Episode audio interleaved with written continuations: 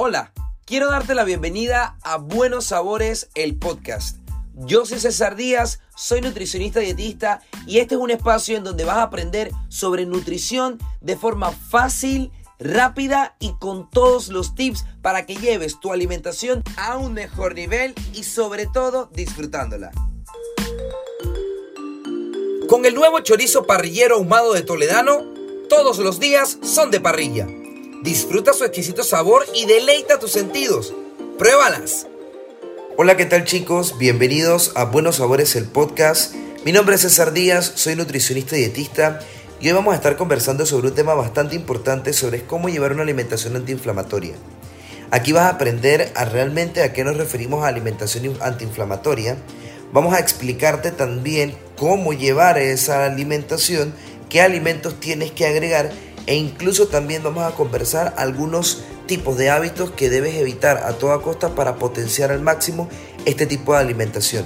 También te vamos a estar explicando cuáles son los beneficios de llevar este tipo de alimentación y cómo se traducen el tipo de hábitos que nosotros realicemos con respecto a una alimentación antiinflamatoria en nuestro día a día. Pero antes quisiera empezar diciendo que por favor nos sigan en nuestras redes sociales arroba buenosabores.pa me sigas en mi red social arroba César Díaz 14 y nos veas todos los domingos a la 1 y 30 por TVN. Buenos Sabores, un programa completamente interactivo donde vas a recibir recetas, datitos nutricionales, incluso hasta curiosidades en la alimentación y muchísimo más. Bien, seguramente que has escuchado esta palabrita de la alimentación antiinflamatoria y muchas veces nosotros no entendemos a qué nos referimos con este tipo eh, de palabra como tal. Antiinflamatorio, pues normalmente por deducción vamos a entender que va a evitar una inflamación. Pero cuando hablamos de inflamación tenemos que ponernos a pensar realmente a qué nos referimos con inflamación. ¿Ok? Y es que cuando nosotros tenemos un sistema que está en un proceso inflamatorio, la inflamación puede dar eh, un pie a que exista un número de reacciones que van a indisponer al humano, a la persona, a realizar cualquier tipo eh, de eh, movilidad o incluso em, alguna reacción química como tal. Ejemplo, si yo tengo un organismo o tengo un cuerpo que está constantemente inflamado, ejemplo, me golpeé el brazo y se me inflamó, probablemente no voy a estar pudiendo mover el brazo de forma adecuada porque esa inflamación me va a generar dolor. Y esa es una de las razones por las cuales tenemos que estar bastante como conscientes y anuentes con respecto a la inflamación.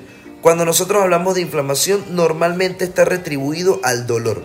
Porque gracias a la inflamación, esto es una señal que nuestro eh, cerebro va a recibir y también le va a transmitir otra señal a el lugar en donde está inflamado para que genere dolor, como una señal para avisarnos a nosotros de que, hey, oye, está pasando algo, por favor necesito que te pongas las pilas o hagas algún tipo de acción para reducir este, este efecto inflamatorio.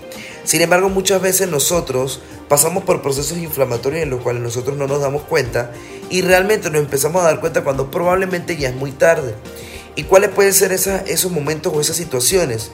Por lo menos cuando el hígado se puede ver inflamado o cuando existe alguna inflamación de los riñones o alguna inflamación intestinal, ya sea por una irritación o por una intolerancia. Entonces, ese tipo de cosas, muchas veces nuestro cuerpo nos va a avisar con otro tipo de síntomas. Quizás no puede ser dolor, pero sí puede ser un malestar en general, una debilidad, un decaimiento en general de, de nuestro estado anímico e incluso hasta de nuestra energía.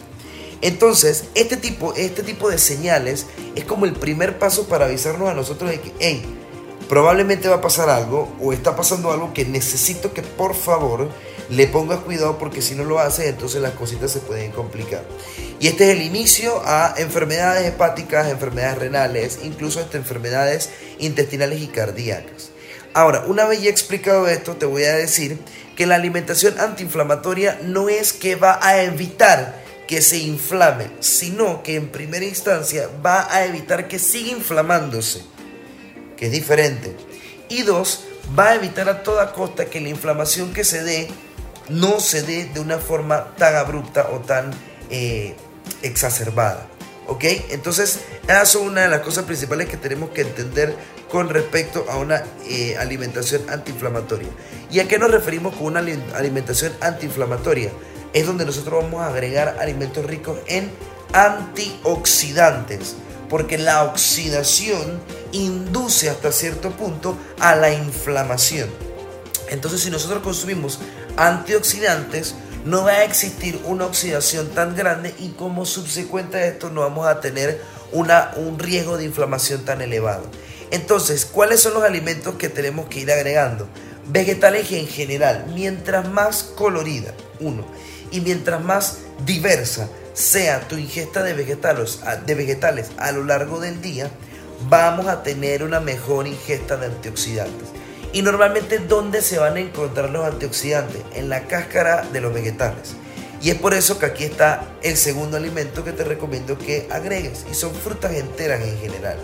Porque en la cáscara, donde está la fibra, recuerden que estuvimos conversando en episodios anteriores que cuando nosotros tenemos eh, este mito de el guineo y la manzana, si se oxida es porque tiene hierro. Recordemos que el caparazón que los cubre, que cubre esa parte interna de la fruta, es la parte protectora de lo que se encuentra dentro, que es lo que normalmente nosotros consumimos y transformamos en energía. Entonces, lo que está afuera son los antioxidantes que van a evitar que los agentes externos dañen eh, o tengan contacto con eh, la parte interna de aquella fruta. Entonces en la cáscara de las frutas están los antioxidantes. Otro tipo de eh, alimento, hoy ya vamos a entrar un poquito más en temas de especies que debemos agregar para tener una alimentación rica en antioxidantes es la cúrcuma. Y la cúrcuma combinado con la pimienta va a potenciar la absorción de esa cúrcuma. Específicamente la curcumina es un eh, aldehído que va, es un tipo de, de molécula química, perdón, que le dicen aldehído, Em, que tiene la capacidad de reducir los niveles inflamatorios, mejorar la sensación de dolor y estimular una analgesia natural. Pero se recomienda que se combine con eh, pimienta porque la piperina, que es el antioxidante que se encuentra en la pimienta, va a estimular la absorción del mismo. Lo puedes incluir en cualquiera de tus preparaciones diarias. Otro tipo de, especie que podemos agregar es la albahaca Em, que va a ayudar muchísimo porque es rico en vitamina C y la vitamina C también eh, tiene un factor fundamental como antioxidante. Está la pimienta que ya les habíamos hablado y está la canela.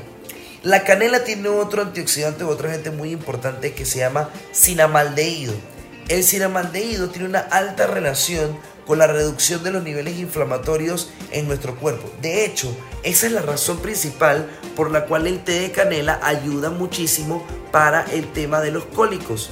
Porque por ser una bebida, una, un té, una infusión caliente, activa este tipo de antioxidante, lo cual mejora la absorción de eh, mismo y obviamente va a potenciar estos tipos de beneficios que les acabo de comentar. Por eso que es bien importante tener una alimentación antiinflamatoria. Imagínense, hasta incluso en el ciclo menstrual ocurre un proceso inflamatorio que es completamente normal y natural. Por, por eso es que yo les digo que lo que ustedes tienen que tener mucho cuidado es qué tanta va a ser la inflamación. En el momento que la inflamación se ve descontrolada, ya hay un problema. Siempre y cuando la tengamos controlada, todo, todo súper bien. Y por último, pero no menos importante, el jengibre.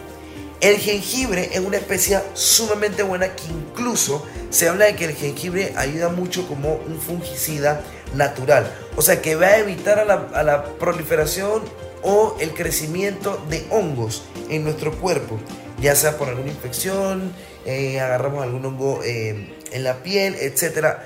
el jengibre nos va a ayudar muchísimo. Aparte que también el jengibre tiene un efecto antidepresivo porque va a mejorar la calidad del sueño de la persona al momento de, eh, eh, de ir a, dormir.